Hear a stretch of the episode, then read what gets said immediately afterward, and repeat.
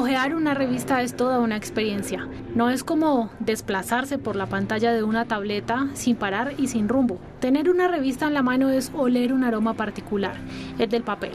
Es acariciar un objeto, escuchar el sonido armonioso de las páginas que pasan y revelar las imágenes. Series de imágenes comúnmente llamadas series de moda. ¿Cómo están diseñadas estas fotografías? ¿Qué significan?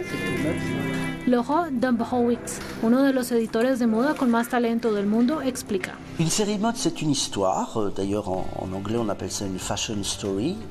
Euh, una serie de moda es una historia. De hecho, en inglés lo llamamos fashion story.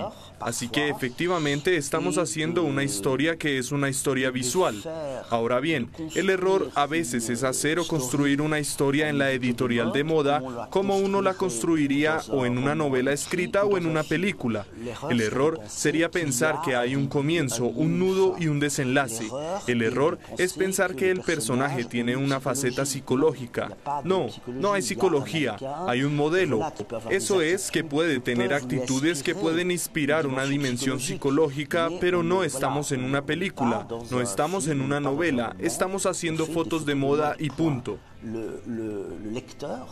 El lector de la revista no sabe lo que hay en nuestra cabeza, no sabe cómo se construyó la historia, ve un resultado.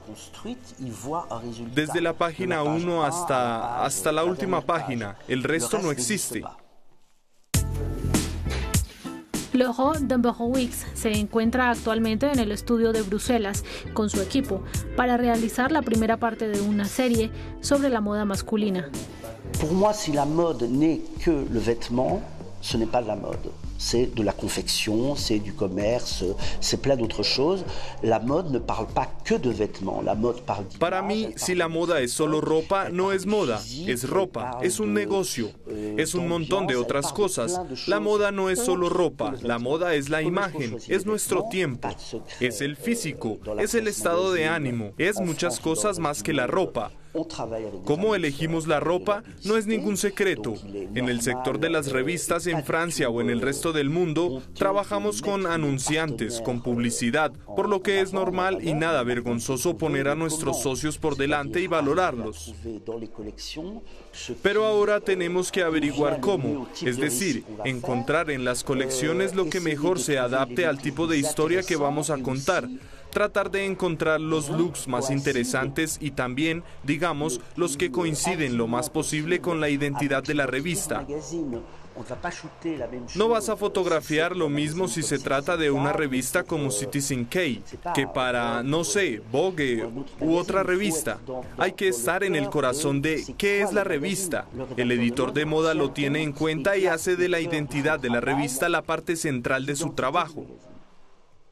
Alojo Dumbokowicz, ex cineasta, creador de imágenes, consultor de marcas, le gusta construir historias, entre otras para la revista Citizen K, un trimestral tan grueso como una guía telefónica, que se vende a un euro gracias a la omnipresencia de la publicidad, teatral, extravagante, lujosa, irreverente, impetuosa, caprichosa, como su fundador. Jeha Bambi Kapov. El hombre es el de la generación Palace de los años 70 y 80 y el periódico ha mantenido sus excentricidades.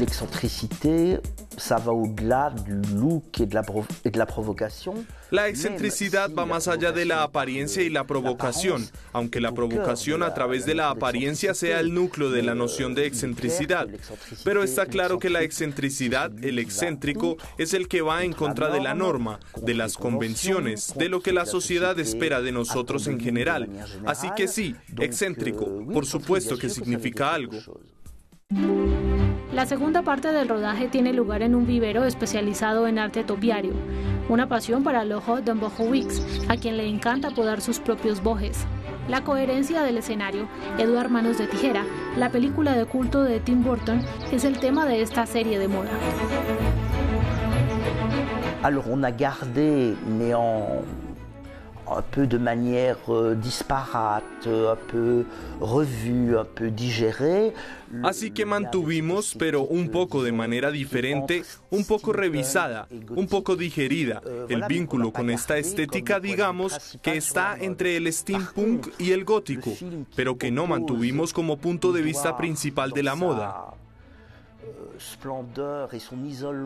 Por otro lado, la película que enfrenta a Edward en su esplendor y aislamiento con el resto del mundo. No queríamos enviar ese mensaje. Nos dijimos, este personaje inspirado en Edward, cuando está por fin, cuando se enfrenta a otros, a otras personas, bueno, aquí modela. Bueno, su estilo, su humor es contagioso. Así que no creamos dos mundos diferentes entre el personaje inspirado en Edward y los demás, sino que los unimos en una sola estética, como si la excentricidad fuera contagiosa. Decidimos presentar la excentricidad como un valor positivo. Sé creativo, sé tú mismo, sé diferente, solo será algo bueno. Elogio de la alteridad, reconocer al otro en su extravagancia, diferencia e incluso discordancia. Si los desfiles de moda no cuentan historias, pueden tener una maravillosa moraleja.